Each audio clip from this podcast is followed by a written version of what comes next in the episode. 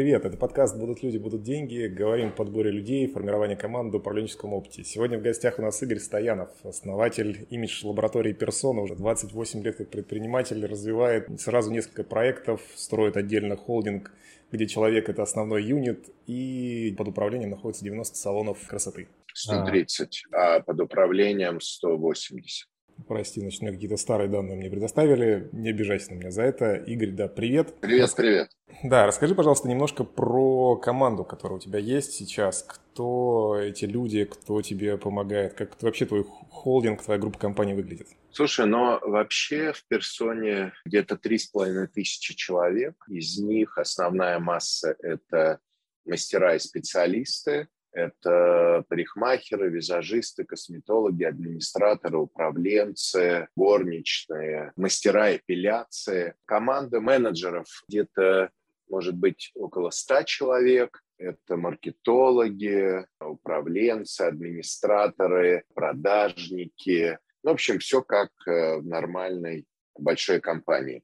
Плюс есть команда акционеров, есть лидеры бизнес-единиц, э, потому что холдинг – это такие достаточно свободные, работающие бизнес-единицы. Но это люди, люди, люди сверху, люди снизу. А, еще есть миллион клиентов в год, которые ходят в персону, обслуживаются, оставляют отзывы, свои деньги.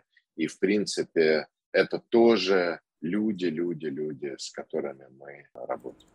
Слушай, а насколько ты глубоко сейчас в операционке находишься? Ты вообще туда погружаешься хоть как-то или как акционер верхнего уровня? Слушай, ну вот сейчас э, я прервался на интервью, у меня был совет акционеров и встреча с генеральным холдинга, у которого не очень получилось за полгода, и мы ищем нового генерального директора. Плюс ну вот я запускаю стартап, ну он уже не стартап, три менторских круга я провел, mm-hmm. такая база для Академии профессий, и сейчас делаем большой запуск, ну там, не знаю, человек на 100 может быть, менторский круг, и я опять, засучив рукава, там как-то собираю команду, выстраиваю, занимаюсь операционкой, помогаю собрать бюджет. Мне кажется, что ну, это как карма лидера. Тут у меня еще называют визионером, а визионер – это человек с видением, обладающий лидерскими качествами. Поэтому я как видящий стратег, обладающий лидерскими качествами, ну, конечно же, херачу операционно. Я не занимаюсь пинанием людей и сотрудников ежедневно, mm-hmm. всех, занимался этим достаточно долгое время. Но я считаю, что я в каком-то смысле включен в оперативную работу. И сейчас это сложное время для того, чтобы опять включиться, потому что мы ну, не растем, а, на мой взгляд, рынок растет, и отклики от рынка, что ну, мы нужны рынку и азиатскому, и российскому, поэтому ну, надо херачить. Скажи, пожалуйста, ты вот э, немножко сказал про генерального директора, тему затронул, что вроде как сейчас э, собираетесь искать нового. Я с разными предпринимателями общаюсь, разного масштаба, разного уровня, и а у части из них есть какая-то, знаешь, иллюзия, что со временем, когда ты достигаешь какого-то масштаба в бизнесе, ты начинаешь прям видеть людей чуть ли не насквозь. По крайней мере, сильно реже ошибаешься в людях. Э, вот скажи, пожалуйста, ты же с генеральным директором наверняка как-то отбирал, я не знаю, сколько это можно обсуждать, вот, ну или можем какой-то другой кейс обсудить. Какие зарубки ты себе поставил на руке, вот что ты не будешь больше делать никогда при отборе а, ключевого управленца себе? Кого ты не будешь брать ни при каких вообще условиях? Слушай, ну я не буду брать человека под себя, точно. Я не буду брать человека по резюме, опираться там только на резюме, на рекомендации. Я наведу справки, э, я узнаю, я поговорю. Я не буду принимать быстрых э, решений. Ну, пожалуй, вот это основные. Понимаешь, э, генеральный директор, на мой взгляд, это все-таки тоже судьба, это определенные скиллы, но по нынешнему времени генеральный решает не один. То есть генеральный – это все-таки часть команды, ну, важный такой сперматозоид в команде, но один он ничего не сделает. Скажи, пожалуйста, как ты, вот, э, не знаю, ты что-то делаешь с тем, чтобы быстрее, может быть, понять э, сотрудника, получится у него или нет? Или полгода, ну, этап проверки – это нормально? Ну, то есть посмотрел полгода, не понравился, ну, что теперь делать? Не справился, поменяли. Или ты считаешь, что надо быстрее, или это нормально, или наоборот, мы как-то быстро разобрались? Можешь чуть прокомментировать? Слушай, ну, у каждого своя скорость, прям своя. Поэтому mm-hmm. есть люди под счастливой звездой, то есть вот э, там случилось, э, я не знаю, там шел я мимо, увидел человека и такой, иди туда. Вот, он пошел, и у него получилось. Такие люди бывают, у меня это неплохо получалось, когда я ну, инициировал, давай mm-hmm. вот так аккуратно. Э, вторая категория людей, кто раскручивался сам, им надо было дать плацдарм. Вот тебе поле и паши его. Есть третьи, кто медленно ползет в гору, полгода, вот ты про них сказал, они пахари, а есть тот, кто не взлетает, кому нужно найти место. А есть бездарные, они могут и не взлететь, но они тоже люди, поэтому они живут как могут. И я тебе хочу сказать, этим людям тоже есть место. У меня есть э, там два офиса, один вот на Миклуха Маклая, здесь бьюти-парк, а второй бьюти-дом на Курской, на Артплее. И иногда бьюти-дом называют у нас класс коррекции. Э, то есть все со странным характером, такие необычные, Э, медленные, криворукие, кривобокие, ну вот они там как-то адаптируются, ну и как-то кривенько там все это работает. Слушай, знаешь, я обращаю внимание, что руководители, там, предприниматели, собственники ищут э, возможность часто как-то вот этот неопределенный мир хоть как-то сделать какую-то минимальную определенность. То есть они какие-то используют концепции в голове, там, например, для там, определения людей. Вот у тебя есть какие-то свои характеристики людей, про которых ты сказал сейчас. Есть ли какие-то у тебя механики, методики, которые ты используешь для оценки людей? Ну, то есть, знаешь, кто-то верит в там, Адизиса, там, вот он должен быть там ну, то именно в продукте администратор. Да, да, да, администратор. Кто-то верит там Хогана, например, то есть он ну, должен прям тестирование по Хогану пройти, иначе вообще никак. Кто-то верит в какие-то тестирования там MBTI. Что у тебя? Слушай, я знаю их всех, и знаю Адизиса, и э, своих тестировал. Я верю в человека и в его место. Ты понимаешь, это же штуки, они такие достаточно прикладные, а Дизи за тебя решение не примет, понимаешь? И у человека, вот он тебе приходит, а у него там на сердце рана, ну, что-то у него у жены месячные были, а он был нацелен на секс какой-то. Поэтому ну, и пришел к тебе на следующий день на собеседование или на работу.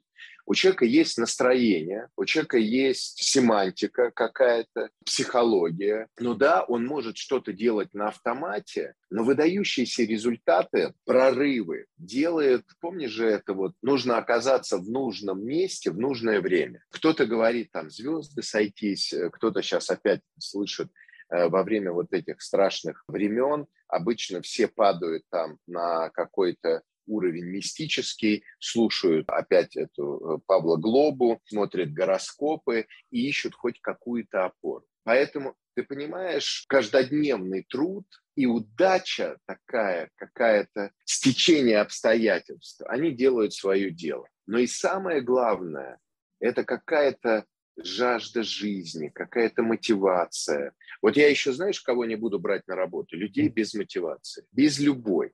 Я тебе приведу пример. Как-то были еще известные легендарные э, дни рождения радиостанции «Серебряный дождь» лет 10 назад. Э, я иду в Нахабино, и меня такие два чувака останавливают, говорят, вы Игорь? Я говорю, да, Стоян. Один такой, мы по поводу своих жен. Я такой, такой меня, думаю, что где я там накосячил.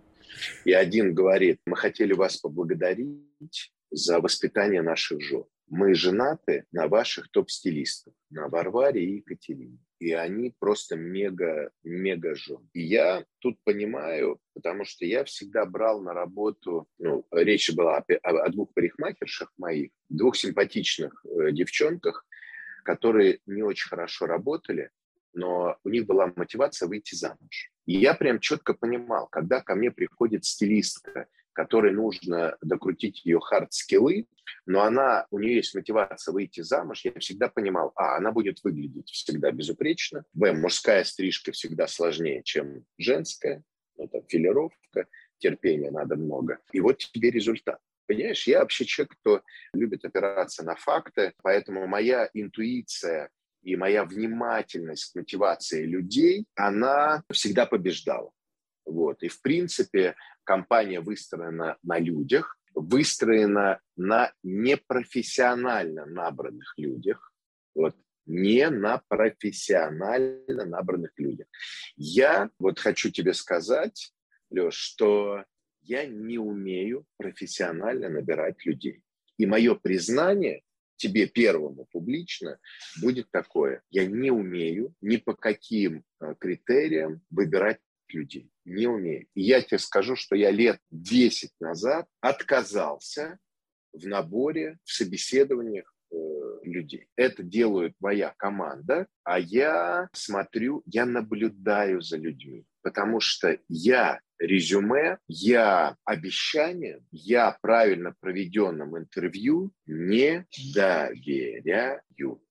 Я как тантрик, ваджраяновец, буддист и как Стоянов, я верю фактам. А вот этим словам э, я не доверяю. Покажи мне результат. Слушай, ищут просто, знаешь, как я понимаю немножко ущербность такой позиции, когда ты пытаешься вот этот неопределенный мир куда-то упаковать, найдя вот эту волшебную таблетку. Я просто Знаешь, мне очень хочется, чтобы, если ну, наш слушатель, ну, возможно, как бы, если я своими словами это скажу, ну, возможно, как бы, моей репутации для этого не хватит. Поэтому спасибо тебе за то, что поделился. А скажи, пожалуйста, а как ты передаешь или, ну вот, ты сказал, что ты, допустим, не отбираешь ребят, у тебя есть свой интуитивный метод, ты смотришь на факты. Как ты обучаешь своих руководителей топов? Они-то как-то это делают. То есть ты просто отдал им на самотек, они делают хоть как-то, а ты потом просто приходишь, смотришь, и что, ты как старший даешь им какой-то совет, если попросят, или ты просто отдал на самотек?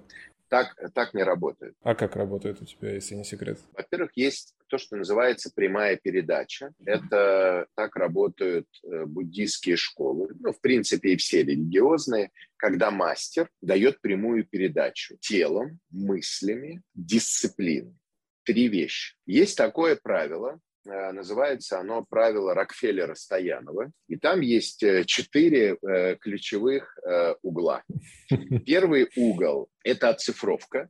Мы живем в 22 году, поэтому, конечно же, я хочу, чтобы люди опирались на цифры, и все, кого ты перечислил, все твои чаровские методы, они все нужны хоть для какой-то опоры. Но они не могут являться одним критерием.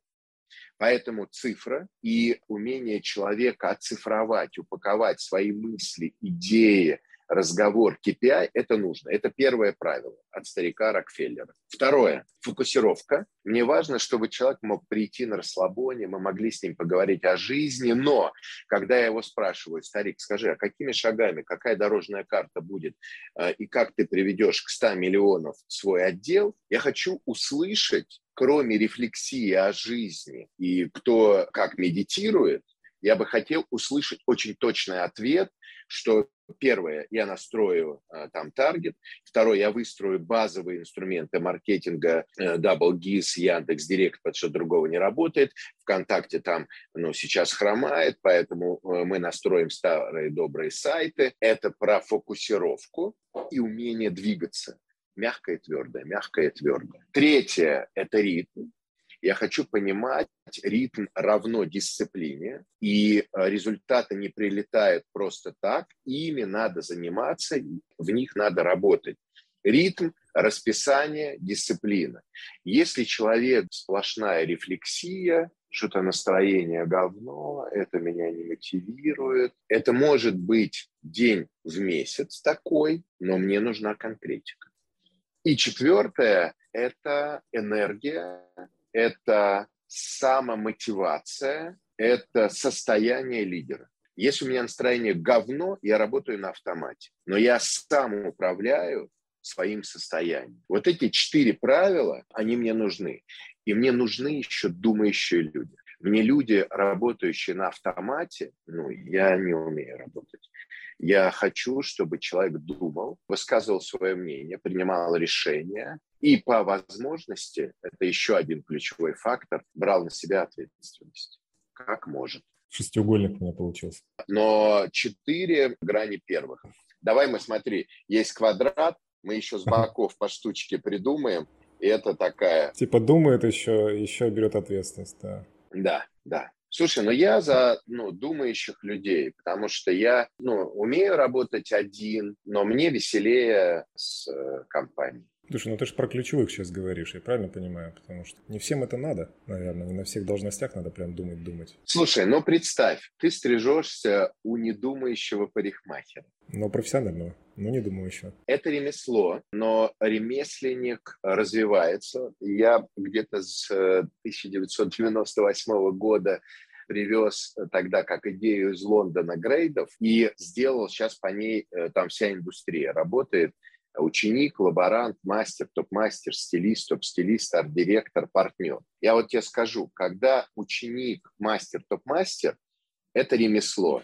Mm-hmm. Это отточенные хард-скиллы, и ты к нему приходишь и говоришь, как ты хочешь подстричься. Ты mm-hmm. говоришь. Да. А вот смотри, думающий стилист, когда ты как клиент приходишь к стилисту, он тебя должен спросить, Леш, ты кем работаешь? И ты говоришь, слушай, я эксперт по HR. И он тогда говорит, Леш, с такой бородой неаккуратной ты можешь вести только подкасты. А если ты будешь вести собеседование, давай я тебе сделаю форму.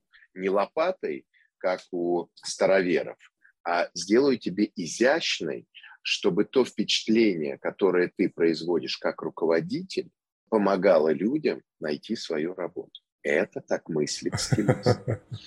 А к топ-стилисту ты приходишь и говоришь, кем ты хочешь стать. И ты приходишь к топ-стилисту, а это уже, по сути, HR-терапевт. И ты говоришь, слушай, я вот был у Стоянова там с подкаст с ним делал, я подумал, что я хочу быть просветленным HR. И тогда он тебе делает стрижку как просветленного предпринимателя. Про лопату услышал, отреагировал. Поэтому смотри, вопрос думающего мастера, и я знаю, что мои клиенты приходят к мастерам на терапию. Мне пишут, я работаю с обратной связью. Это прям крутая штука. Прям крутая штука. То есть, ну, слушай, там все равно какой-то уровень-то лаборанты, стажеры, там же наверняка остаются лаборантами-стажерами. Они же не все будут думать до конца. Нет, своих... растут. Э, вот все равно сейчас растут, ты да? ключевой вопрос задаешь. Я бы, знаешь, как его э, сформулировал, э, помог бы тебе. Слушай, а как обстоят дела с творческими людьми? Давай попробуем. Вот.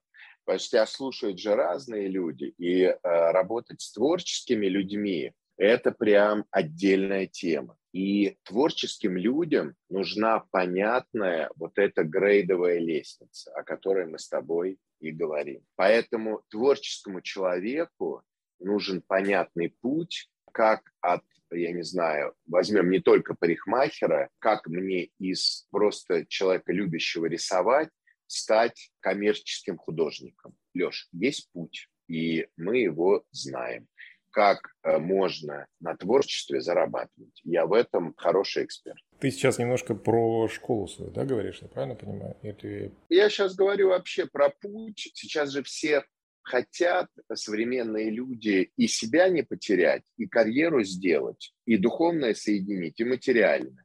И делать, что хочу, что умею, и еще бабла зарабатывать. Понимаешь? Все же, вот особенно поколение... Ну, последнее особенно, да.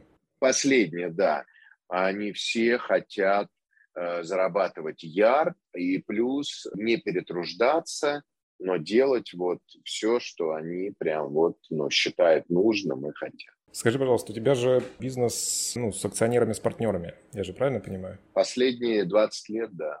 Ты давно с партнерами ну, вместе в команде развиваешь бизнес, и я хотел у тебя узнать какой-то твой совет на тему того, как предпринимателям формировать отношения между собой, как э, работать с партнерами, так, чтобы это было и дополняющее, взаимодополняющее, и гармонично, и продуктивно. Есть ли какие-то твои, не знаю, там, заметки, наблюдения на этот счет? Слушай, но отношения надо строить. Я как совет могу э, сказать так. Первое, наведите порядок в отношениях со своими родителями. Знаешь, есть такая смешная фраза. Если тебе вдруг показалось, что ты достиг просветления, съезди к своей маме. Поэтому посмотрите, а как у вас отношения с мамой, с папой, с братьями, сестрами, собираетесь ли вы регулярно, если вам о чем сказать, трогают ли вас их замечания. Это базовое правило, с которых нужно начинать. Второе, если вы женаты, у вас есть дети, партнеры, вот я второй раз женат, какие у вас отношения? И э, есть прям задание, специальный кейс. В состоянии ли вы сделать общую встречу со своими родителями, собрать двух жен и всех детей? Я прям вот прошлое воскресенье, прям у меня было две жены и почти ну, все... В смысле, бывшую еще дополнительно взять или что? Конечно, это прям кейс. Конечно. Это вот если ты э, вот эти две вещи в состоянии сделать, то тогда ну, у тебя и с партнерством начнет э, что-то складываться. Потому что э, строить отношения с партнерами через юристов, через там лоеров и э, документы, э, брачные контракты, это любой дурак может. А вот строить отношения на мягком, на отношениях, выслушивать не только выговаривать претензии свои, но и слушать их в свою сторону, принимать, рефлексировать, меняться. Вот это большое искусство партнерства. Поэтому, резюмируя ответ на этот э, любопытный вопрос, первое, отношения начинают строиться с самим собой, второе, с родителями, третье, с парой и с детьми, и третье, с партнерами. В принципе, все одновременно можно делать, но это прям большая работа. Чем раньше этому начать учиться делать, ну, тем раньше. Это большое искусство. На мой взгляд, это вообще один из самых главных скиллов. Спасибо. Хотел тебя немножко спросить. У меня такой был в голове вопрос про цель, потом подумал, что лучше спрошу про путь, какой у тебя сейчас, по какому пути ты идешь, и если есть э, какая-то все-таки какой-то ориентир, то все-таки к чему? Потому что вроде бы э, уже путь долгий и достаточно успешный. Куда дальше? Слушай, но цель глобальная достигнуть просветления в этой жизни через социум и предпринимательство. Но был у оракула Далай-Ламы э, лет восемь назад в Индии, в Дхармсале. И он мне сказал такую фразу, я ее кручу, Э, думаю, она из него звучит так. То, что ты хочешь, не в этой жизни. Вот. Поэтому я все время думаю, вот про что он имел в виду. Второе, был в буддийском монастыре у Тагилова в Бурятии. И там есть такая штука, там, я не знаю, 50 метров, небольшая такое окошечко, и в нем белая тара стоит. Я такой встал, и просветление. И, пошел, и надо дойти с закрытыми глазами и точно рукой, значит, туда. И я иду, и моя рука ровно в половину, то есть я туда не провалился, но очень близко подошел. И ко мне подошел такой лама, такую мою руку туда раз, и он говорит, ну, в конце будет тяжело, но, в принципе, ты получишь то, чего хочешь. Из материального, смотри, у меня есть, э, ну, я бы хотел, чтобы у меня к концу года заработал институт мой Human Lab с разными профессиями э, в человеческих как раз сферах. Это не только парикмахеры, предприниматели, там три факультета. Вот. Ну, я много чего сделал, упаковал систему обучения, такую любопытную развитие. Ты сегодня тоже об этом спрашивал. Потом мне хотелось бы, чтобы персона, может быть, стала семейным бизнесом. Мы туда смотрим активно. Ну и есть такая финансовая цель построить компанию, которая могла бы э, новое поколение топ-менеджеров, персоны холдинга ей управлять. Ну, плюс мы развиваем бьюти-парк. Но для меня, ты понимаешь, бизнес-цель она такая очень, ну, я ее вижу, она оцифрована в деньгах, в количестве в салонах, бизнес-модели, ну, это все есть.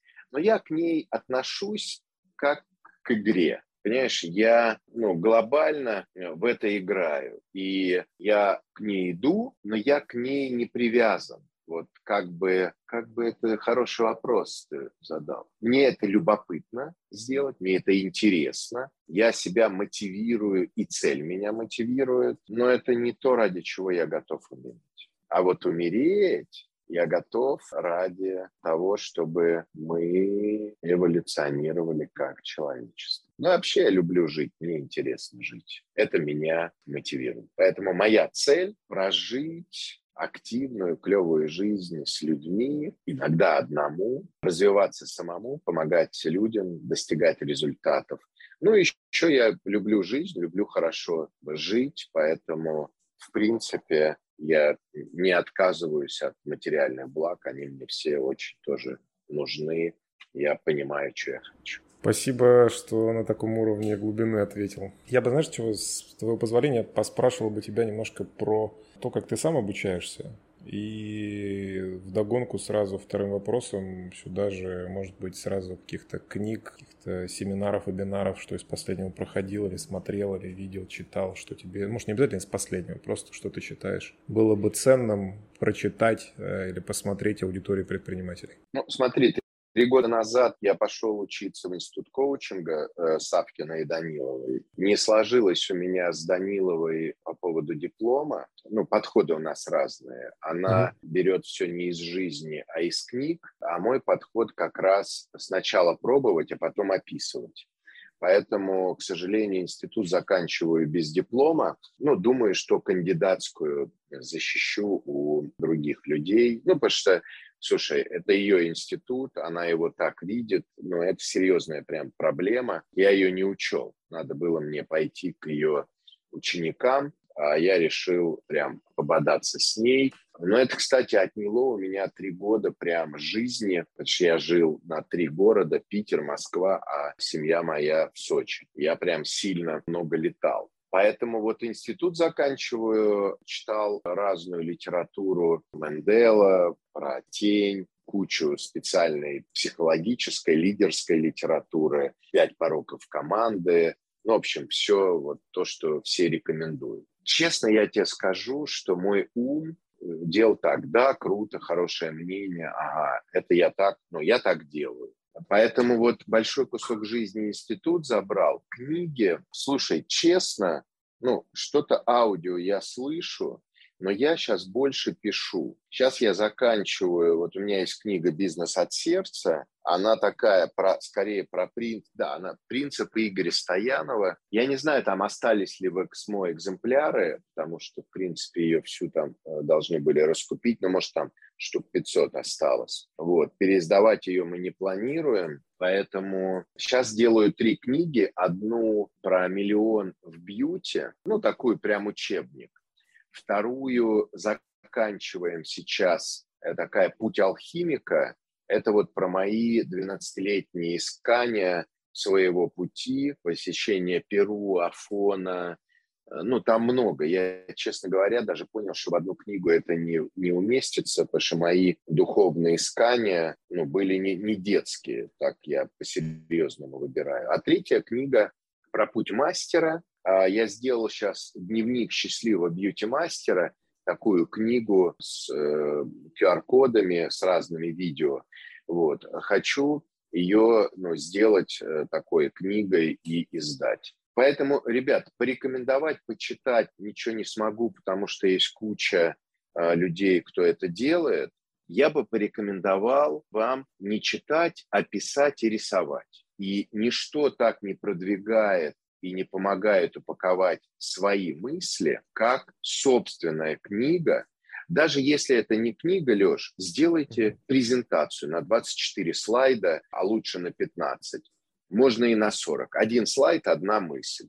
И это будет, кстати, прототип, ну, прототип книги. Поэтому я не за то, чтобы читать, я за то, чтобы думать, писать. Вот я за это. У меня есть этот, знаешь, в голове всплыла цитата неожиданно от человека. Есть такой э, Сергей Кожегутович Шойгу, которого, знаешь, он сказал, что в какой-то момент надо переставать быть читателем, а становиться писателем. Mm. Не я... слышал, удивительно от него это было услышать. Я просто как-то почему-то мне это запомнилось и немножко отрезонировало. Может быть, ты что-то смотришь, какие-то есть, не знаю, у тебя вызывает какие-то эмоции, там, фильмы или какие-то, не знаю, есть ли что-то, что... Я уже понял, что путь твоего обучения, он через жизнь. Вопрос, есть ли что-то, что помимо, там, допустим, твоих книг, может как-то не то что сблизить, наверное, с тобой, а какое-то вот мироощущение получить от тебя? Слушай, но для меня Шамбала и для меня книги – это люди. Ты понимаешь, те же книги пишут люди. Но вот для меня, э, если я с человеком не могу встретиться, его взгляд мне интересен, я читаю его книгу. Но если у меня есть возможность поговорить, увидеть с человеком, то я лучше полистаю человека как книгу. Пусть даже это будет вот там 30-40 минут, э, как наш подкаст, но для меня это дает большей ценности, и я больше литературы прочитаю через общение. А книгу, ты понимаешь, когда я читаю просто буквы, я все равно это иллюстрирую своим умом. Да. Ну, а если, но если книга хорошо написана, то это рождает во мне какие-то образы. Но живое общение с людьми для меня это всегда цвет, это не черно-белая а, раскраска. Поэтому я за вот эти штуки. А что я смотрю? Ну, у меня глубокое впечатление оставил фильм «Прибытие» про инопланетян и такой контакт про слово, про язык больше этот фильм. Сейчас я не помню, какой-то новый китайский, вот он только в ОКО появился, и он, кстати, один из немногих, кто был «Все про все», что ли он называется, когда китайская семья в прачечной работает, и они какую-то живут свою ментальную жизнь, такую про фракталы. Очень любопытный фильм. Я его пока не досмотрел. Но что я еще посмотрел? А, неплохой психологический фильм был. Ну, видишь, я сейчас налажаю, потому что название не помню. Что-то про рыцарь, зеленый рыцарь, что ли он называется. А, но неплохой Ридли Скотта э, фильм был последний, тоже про дуэль, вот, с этим же актером. Ну а что, нового ничего нет. Вот, иногда, когда я со стратегией работаю, я пересматриваю какие-то специальные фильмы, чтобы люди меня проще понимали, когда я говорю, это вот как в том кино, вот такую штуку. А, все раз, воображение включилось. Мне кажется, читать, смотреть и жить важно, чтобы картинка была эмоциональная, чувствительная, еще я рекомендую людям бегать, ездить на велосипеде. Это был мой следующий вопрос про привычки. Ты меня даже чуть предвосхитил. А ты бегаешь прям регулярно, да? Я правильно? Прости, Нет, я сейчас я, сейчас у меня два велосипеда, один в Москве, один в Сочи. В Москве у меня триатлоновский велик, а в Сочи такой горный, поэтому я при любой возможности езжу на велике. Я хожу еще в походы. Сейчас мы готовим с командой поход э, с 23 по 30 июля по Карелии. В прошлом году мы сделали путешествие 5 дней по Чите. Большое горо, 108 километров пешком, фантастическое было. Плюс вот я вернулся из Владикавказа, ну там быстро три дня на ледник сбегали. Вот в это воскресенье поеду в Суздаль, надеюсь, погуляем. Ну, поэтому движение, дыхание, думание – это мои привычки. Плюс я практикую э, медитацию, каждый день тренирую свой ум. Но и сейчас мне вот очень, я соскучился по семье, поэтому моя практика – это отношения с моими э, близкими, с моей семьей. Потому что старшая дочка у меня поступает, я опять, ну, прям плотный контакт с ней, чтобы ее поддержать. А с женой и с младшей тоже мы ну, в таком сейчас плотном, интенсивном контакте. Хотел тебя попросить закончить наше с тобой интервью тремя словами. Резонанс, иди практикуй. Спасибо большое. Это был Игорь Стоянов. Подписывайтесь на подкаст. Спасибо тебе большое, Игорь. Спасибо.